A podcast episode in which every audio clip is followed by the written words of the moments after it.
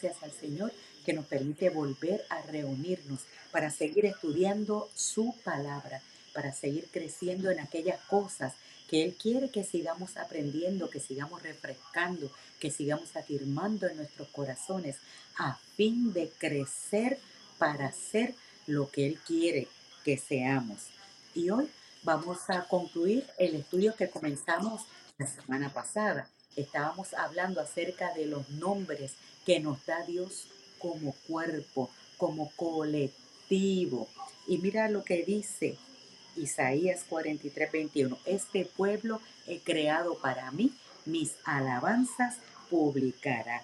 Para eso fue que nos creó el Señor, para que tú y yo seamos aquellos que publican sus alabanzas, que seamos los portadores de esperanza y de bendición a todo el mundo que nos rodea. La semana pasada hablamos de cinco títulos o cinco nombres que Dios le ha dado a su cuerpo, a su iglesia, nombres que Dios nos da.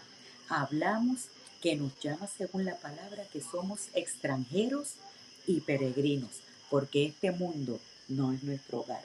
Nos llama un pueblo libre. Fuimos liberados de la esclavitud del pecado. Nos llama amigos. Ahora hay una relación personal con Dios. Nos llama también edificio de Dios, casa o templo de Dios, porque ahora su Espíritu Santo vino a morar en nosotros y nos llama labranza o campo suyo. Hoy vamos a añadir cinco títulos más, vamos a añadir cinco nombres más con los que Dios llama a todos aquellos sobre la faz de la tierra que Él escogió para que proclamáramos sus alabanzas. El primero que vamos a ver en esta noche dice Efesios capítulo 2 y verso 10. Efesios 2, 10 dice, porque somos hechura suya creados en Cristo Jesús para buenas obras, las cuales Dios preparó de antemano para que anduviésemos en ella. ¿Sabes qué? Dios nos llama a ti y a mí y a todo aquel que ha creído en Jesucristo, a todo su pueblo, nos llama que somos hechura suya. Y cuando habla de esta palabra, hechura, está utilizando un término en el griego que es el término poema, que es de donde sale el concepto y el vocablo nuestro poema. Lo que quiere decir es que cuando el escritor, el apóstol Pablo, está utilizando este concepto, este término de poema, para hacer referencia a lo que somos nosotros, el pueblo de Dios, que somos el poema de Dios, está diciendo, mira, somos una obra única, somos una expresión artística, una, una expresión creativa de parte de Dios. Eso es lo que somos. Para eso fuimos llamados. Ningún ser humano es un error. Nadie viene a esta tierra por accidente. Cada creyente, cada ser humano es una obra maestra del Dios Todopoderoso. No hay nadie como tú. Fue el Dios Todopoderoso que nos creó para su gloria y para cumplir sus propósitos en esta tierra. Sí, a ti no importa cómo te llamas, dónde estés, la edad que tenga, los conflictos, los líos mentales, emocionales o las limitaciones físicas que puedas tener. Tú eres hechura de Dios. El pueblo de Dios somos su hechura. Y mira cómo lo dice el salmista en el Salmo 139, los versos 13 al 14. Porque tú formaste mis entrañas Tú me hiciste en el vientre de mi madre. Te alabaré porque formidables, maravillosas son tus obras. Estoy maravillado y mi alma lo sabe muy bien. Eso es lo que tenemos que afirmarnos unos a otros en esta hora. Afírmale al hermano que tienes a tu lado, mira, tú eres hechura de Dios, fuiste hecho una pieza única y singular. Como tú no hay otro en el mundo. Para eso Dios nos puso, para que expresemos la belleza de su poder a toda la humanidad. Así es que no pienses de ti poca cosa. No, tú eres lo que Dios te hizo. Somos juntos hechura de Dios, el pueblo de Dios. Fuimos creados para alabanza de su nombre, para publicar sus grandezas. Eso es lo que somos, preparados para que anduviésemos en buenas obras, para que le mostremos al mundo cuán grande es el amor de Dios.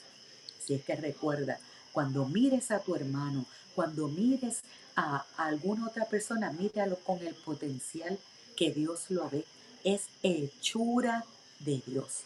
Tú y yo como creyentes en Cristo somos parte de ese colectivo que Dios nos llama. Ustedes son hechura mía, son mi obra de arte. Míralo con ese potencial y verás cómo te animas a hablarle a otros del Señor, animarles en la fe, porque para eso nos salvó Dios. Recuerda, Dios te dice en esta noche que somos hechura suya. Pero en segundo lugar, hay otro nombre con el cual Dios designa a su pueblo. Y este está en segunda de Timoteo capítulo 2, los versos 3 al 4. Segunda de Timoteo 2, 3 al 4. Y mira cómo dice este. Tú pues sufre penalidades como buen soldado de Jesucristo. Ninguno que milita se enreda en los negocios de la vida a fin de agradar a aquel que lo tomó por soldado.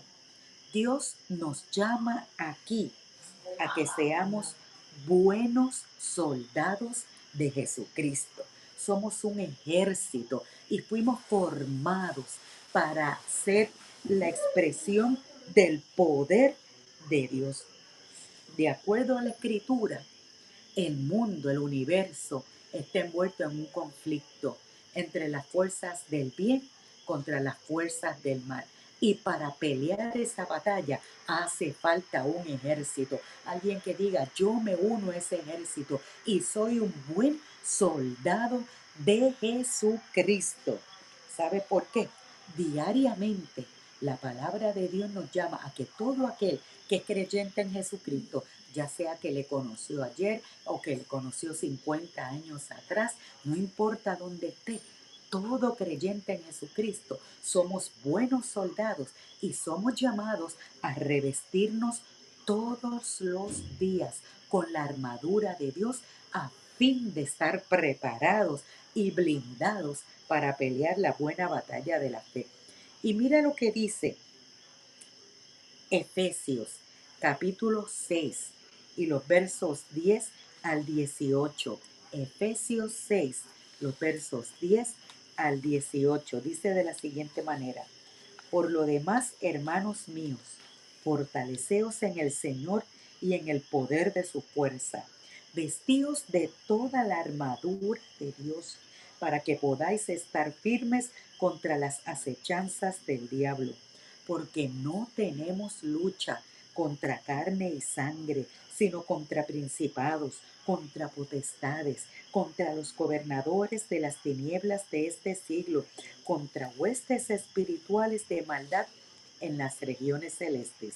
Por tanto, tomad toda la armadura de Dios para que podáis resistir en el día malo y habiendo acabado todo, estar firmes. Estad pues firmes ceñido vuestros lomos con la verdad y vestíos con la coraza de justicia y calzados los pies con el apresto del Evangelio de la paz. Sobre todo, tomad el escudo de la fe con que podáis apagar todos los dardos de fuego del maligno, y tomad el yelmo de la salvación y la espada del Espíritu, que es la palabra de Dios orando en todo tiempo, con toda oración y súplica en el Espíritu, y velando en ello con toda perseverancia y súplica por todos los santos. Amén. Eso es lo que nos llama el Señor. Somos soldados y hemos sido llamados a estar revestidos desde la cabeza hasta los pies, ceñidos nuestra cabeza con la verdad de Dios y nuestros pies calzados con el apresto del Evangelio.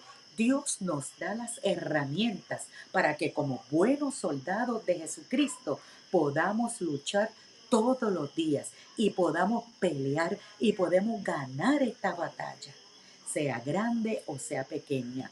Hay batallas que tienen escaramuzas, hay otras que duran más tiempo. Lo importante es que nos preparemos todos, todos, todos los días con el Evangelio de Dios, con todas las piezas de la armadura, para que ni nuestra alma, ni nuestro espíritu, ni nuestro cuerpo esté descubierto, sino que podamos estar firmes, peleando como buenos soldados de Jesucristo.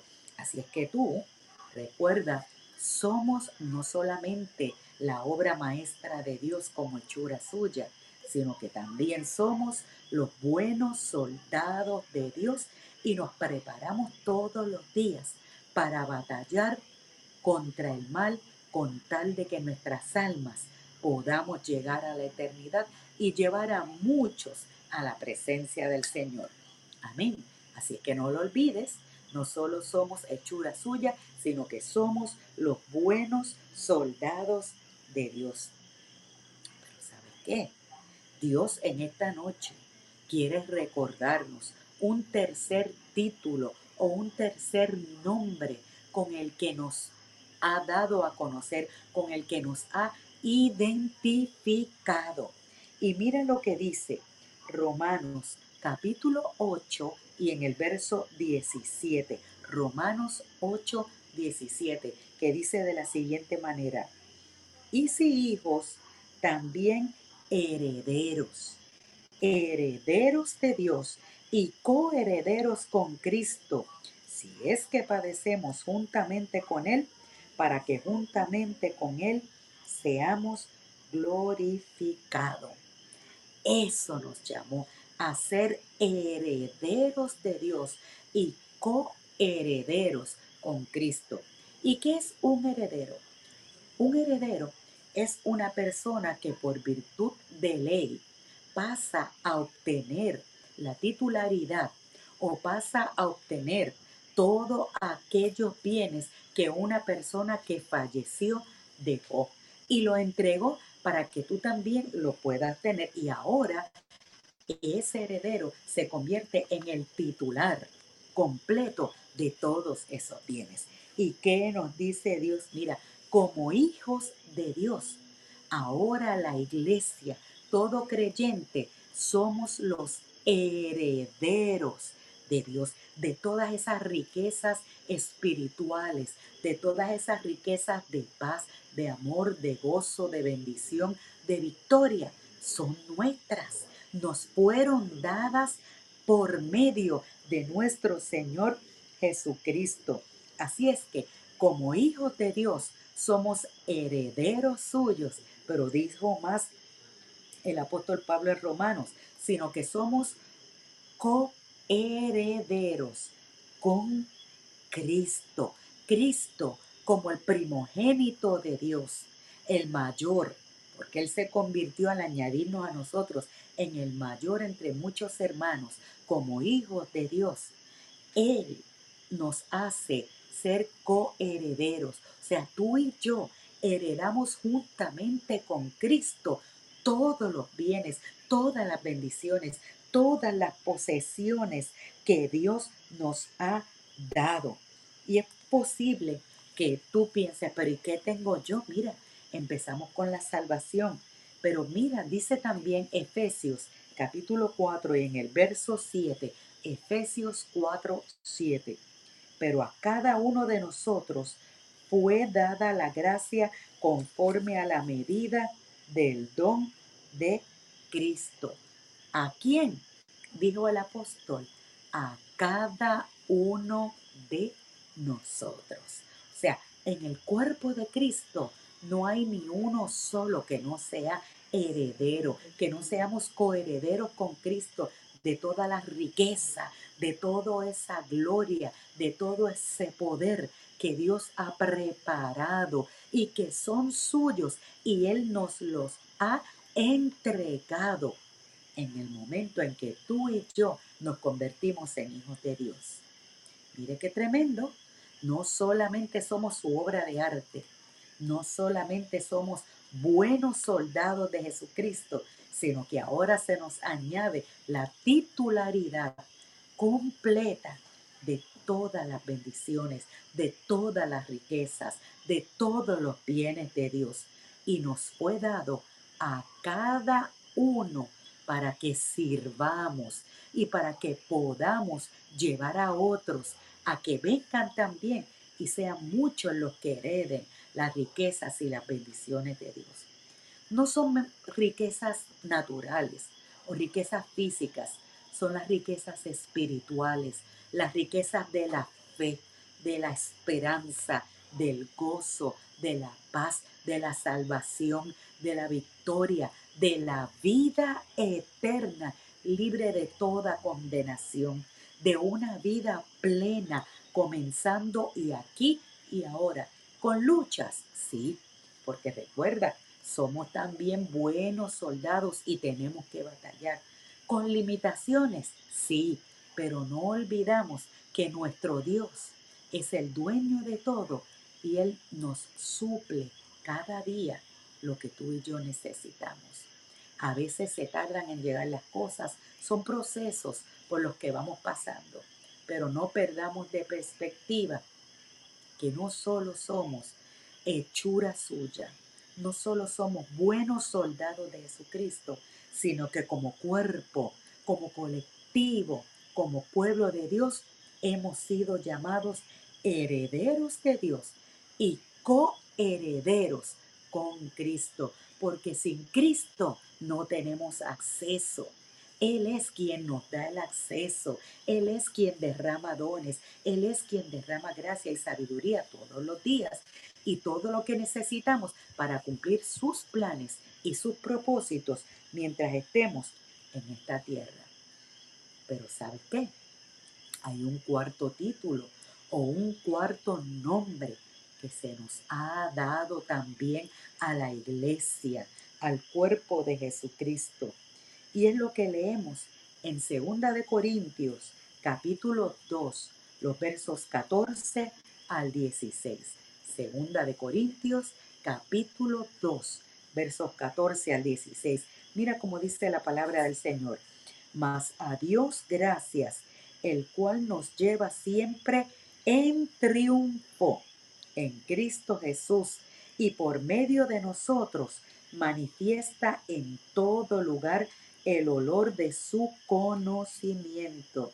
Oye ahora, porque para Dios somos grato olor de Cristo en los que se salvan y en los que se pierden. A estos ciertamente olor de muerte para muerte y a aquellos olor de vida para vida. Y para estas cosas, ¿quién es suficiente? ¿Sabes qué? Tú y yo somos llamados olor grato para Dios. En la antigüedad se quemaba el incienso en las celebraciones, eh, en muchas celebraciones, ¿no? pero durante las paradas de los romanos, cuando venían de unas conquistas, ellos ponían a quemar incienso. Y este incienso le daba un olor de bienvenida a aquellos que regresaban después de una batalla y que habían ganado y que venían victoriosos y aquellos que recibían liberación y que recibían el premio de haber ganado la batalla, oler ese incienso le resultaba un olor dulce, un olor agradable. Sin embargo, para aquellos que se convertían en enemigos del régimen. Ese mismo olor grato no era dulce, no era aceptable, porque les recordaba que habían unos que habían ganado. Pues sabe qué? Dios nos ha hecho a nosotros, a su iglesia, a su cuerpo, a todo aquel que ha sido redimido por el Señor Jesucristo, nos ha hecho un olor fragante con el que anunciamos al mundo la victoria del Señor Jesucristo. ¿Sí? Tú y yo vamos por ahí andando y nos movemos porque Dios nos llama que tú y yo somos olor fragante, somos un aroma grato. Yo no sé cómo, cómo tú lo puedes medir o comparar, pero los seres humanos tenemos una capacidad hermosa que nos ha sido dada por Dios, ¿no? Y es el, el sentido del olfato. Y ciertamente los olores los asociamos con cosas o con situaciones. Yo no sé, mire, nosotros los boricuas nos gusta comer y cuando tenemos mucha hambre, cualquier olor de una buena comida, aunque no nos guste mucho, pero como que huele a comida, uno como que, ay, qué cosa rica. Y puede que usted pase en algún momento por algún sitio y usted le dé un olor y ese olor lo remonte a algo que ya usted experimentó y le traiga un recuerdo bonito. Ay, aquí me huele como cuando yo andaba en el campo, que yo era chiquito y en la casa que teníamos habían unas plantas que tenían unas flores que de noche olían, tantas cosas. Eso es lo que usted y yo representamos para Dios. Somos ese olor fragante que cuando nos huele y cuando el mundo nos huele, usted y yo debemos ser ese olor que le diga al mundo, mira, Jesucristo venció. Jesucristo es el vencedor. Él ganó. Y nosotros, el pueblo de Dios, somos ese aroma que debe recordarle a la gente y decirle que hay esperanza, que hay victoria, que hay futuro, que hay bienaventuranzas en la fe de Jesucristo. Mira lo que dice el Evangelio de Juan en el capítulo 12 y el verso 3, hablando de estos aromas. Entonces María tomó una libra de perfume de nardo puro de mucho precio y ungió los pies de Jesús y los enjugó con sus cabellos, y la casa se llenó del olor del perfume. Y si esa casa donde ella estaba y donde ella fue a ungir los pies de Jesús se llenó completa del olor de ese perfume que ella había derramado, cuánto más nosotros, el pueblo de Dios, que estamos diseminados en toda la paz de la tierra, podemos ir llevando ese olor fragante por doquier e ir echando fuera el olor de muerte, el olor de desesperanza, el olor de condenación e irlo llenando de ese olor dulce y grato de la presencia, de la victoria y de la bendición del Señor Jesucristo. Sí, mírate bien. Si fuera mi pastora diría, huélete a ver si hueles a Cristo, ¿verdad? Porque somos aroma grato, somos un perfume grato para Dios. Y ese perfume debe inundar el mundo entero, no importando el lugar, las condiciones, las circunstancias. Seamos ese perfume grato, que llevemos olor de vida y echemos fuera el olor de muerte. Y finalmente, el quinto título con el que vamos a cerrar este estudio y este título con el que Dios también nos llama a nosotros está en Mateo capítulo 5 y en el verso 13. Mateo capítulo 5 y verso 13. Y este dice, vosotros sois la sal de la tierra. Pero si la sal se desvaneciere, ¿con qué será salada? No sirve más para nada, sino para ser echada fuera y hollada por los hombres.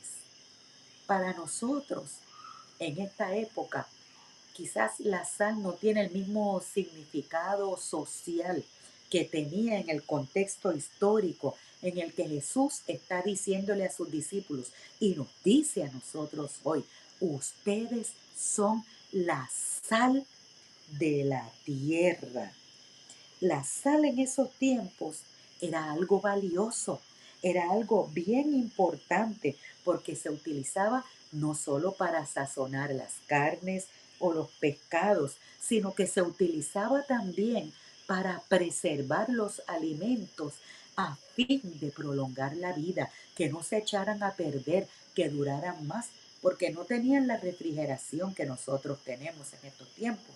Las cosas se preservaban con sal y que usted tuviera sal no era cuestión de simplemente echarlo para el gusto. Eso garantizaba el que usted iba a tener comida no solo hoy, sino mañana. Iba a preservar esos alimentos para que no se pudrieran, para que no se dañaran. Y eso es lo que Dios nos ha llamado y nos dice, iglesia, tú eres la sal que da sazón, que le da sabor a lo que está alrededor, pero la sal también que preserva para que no se dañe. Este mundo está siendo corrompido todos los días por las estrategias de Satanás que viene a hurtar, a matar, a destruir, para llevarse con él los más que puedan. Sin embargo, Dios nos ha llamado a nosotros la sal y hemos sido puestos en esta tierra para preservar, para que la gente no se pierda, sino que a través de nosotros puedan recibir ese olor grato y que tú y yo dándoles esa palabra de Jesucristo y viviendo como cristianos que ponemos el nombre de Cristo en alto, provoquemos sed para que la gente quiera conocer a Dios, para que la gente quiera tener un encuentro con Dios, para que la gente quiera establecer una relación con el Señor Jesucristo. Así es que no solamente el pueblo de Dios hemos sido llamados sal porque le damos sabor y le damos sazón a esta tierra, sino que hemos sido llamados sal porque también preservamos y somos los que tenemos el poder en nuestras manos. Si vivimos correctamente en armonía con la palabra de Dios, somos los que vamos a preservar a muchas vidas para que no se enfrenten a la eterna condenación, sino que vengan a la salvación eterna y somos también aquellos que vamos a provocar sed con la palabra de Dios, con esa sal de la vida de Cristo, para que muchos otros también quieran tener un encuentro con Jesucristo y puedan saciar la sed del alma y del espíritu que solamente Jesucristo puede saciar.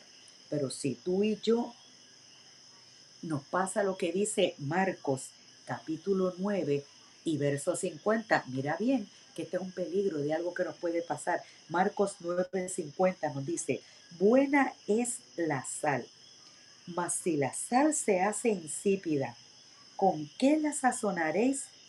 Tened sal en vosotros mismos y tened paz los unos con los otros. Tú y yo, el pueblo de Dios, hemos sido llamados la sal de la tierra y tenemos que asegurarnos de no perder nuestra sazón, de que las circunstancias no nos derritan ni nos agüen y que perdamos el sabor. Usted sabe que la sal después de un tiempo, si está expuesta a los inclementos naturales y no está preservada, se vuelve agua, se derrite, no sirve más para nada. Pero Dios nos dice, no iglesia, yo te llamé a ser sal, así es que cuídate, cuídate para que puedas cumplir con esa tarea de preservar, de sazonar y de provocar sed en otros ¿Y cómo lo hacemos? Viviendo vidas rectas que glorifican a Dios y teniendo paz los unos con los otros. Así es que mira a lo que Dios nos ha llamado. Mira los títulos que Dios nos da a nosotros, los que nos llamamos pueblo de Dios. A veces estamos desconectados de todo lo que implica decir yo soy pueblo de Dios. Si tú y yo somos pueblos de Dios, nosotros somos hechura suya, su obra maestra. Nosotros somos buenos soldados de Jesucristo para pelear la buena batalla de la fe. Somos herederos de Dios y coherederos con Cristo. Somos olor grato, olor fragante para Dios, para llenar este mundo de su olor echando fuera la muerte. Y somos la sal de la tierra, sal que da sabor sal que provoca sed y sal que preserva. Así es que recuerda, aquellos que hemos conocido a Jesucristo, que somos pueblo de Dios, tenemos razón de ser. Por lo tanto, seamos lo que Dios nos ha llamado a hacer. Cumplamos con esta tarea que es tan fácil como vivir de acuerdo a su palabra todos los días donde estés en tu casa, en la calle, en el trabajo, en la escuela, donde estemos. Para eso hemos sido llamados como pueblo de Dios. Yo te voy a invitar a que oremos en esta hora. Vamos a orar y vamos a pedirle al Señor que nos ayude a que en estos tiempos de crisis nosotros, el pueblo suyo, podamos verdaderamente honrar al Señor con estas tareas, estos títulos que Él nos ha dado que son los que le dan razón de ser a nuestras vidas. Amén. Oremos juntos en esta hora. Padre bueno, en esta hora en el nombre de Jesús nos presentamos delante de ti. Gracias por habernos dado el privilegio de ser llamados hijos tuyos, herederos tuyos, coherederos con Cristo. Gracias por llamarnos a ser sal. Gracias por llamarnos olor fragante. Gracias por ser hechura tuya. Gracias por hacernos soldados de tu ejército. Gracias porque tú nos has dado este privilegio. Te pedimos que tú nos fortalezcas para que podamos honrarte, para que podamos glorificarte y para que donde quiera podamos cumplir con esta tarea que tú esperas de cada uno de nosotros. Fortalece tu pueblo. Danos cada día de esa unción y de esa gracia tuya y sigue repartiendo dones y talentos en tu pueblo para que donde quiera que vayamos podamos ser sal, podamos ser olor fragante y podamos llevar tu poder y tu gloria en medio de un mundo que tanto lo necesita. Ayúdanos, Señor amado, se propicia a nuestras necesidades, a nuestras luchas, a nuestros conflictos, a nuestras batallas y permítenos honrarte en todo, porque te lo pedimos, Padre, en el nombre de Jesús. Amén. Así es que recuerda, somos llamados ser bendición y cumplir los propósitos de Dios. Refresca cada uno de estos títulos, de esto que implica el llamado que Dios te ha dado a ti, sí, a ti. A ti mismito, no importa si estás medio desconectado, Vuelve y conéctate porque esto es contigo que Dios está hablando. Y llevemos a otros esta palabra de esperanza y de bendición.